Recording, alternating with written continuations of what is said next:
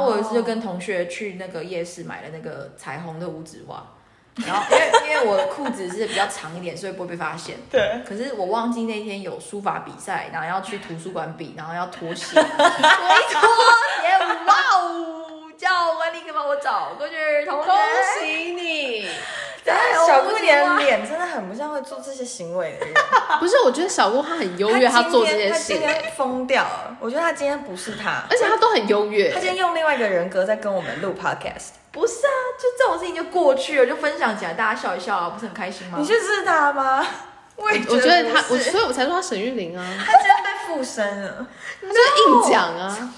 综艺之神坐在这个地方，是谁？你拿谁的故事？你等一下跟我这们是讲。真的是我本人，而且那个袜子在师大夜市买的，我永远记得，因为那个时候刚开始流行五指袜，不要再演 了。然后我就跟我同学买了那个彩虹五指袜，然后我们两个就一起穿，结果隔天我忘记我自己要比赛，一进去直接垮赛，我真的没有开玩笑。然后我能怎样？我就五指袜、啊，而且我还彩色，怎么样？老师就是就罚我、啊，但他老也没师有就怎么样脱掉他的说：“你先穿我的。没有啊，我我就我就跟教官说，呃，教教官我，可是因为我觉得我很有长辈缘， 对，所以教官都不会对我怎么样。然后我就跟教官说，呃，教官对不起，我我今天忘记了，出门太赶了，下次要记得。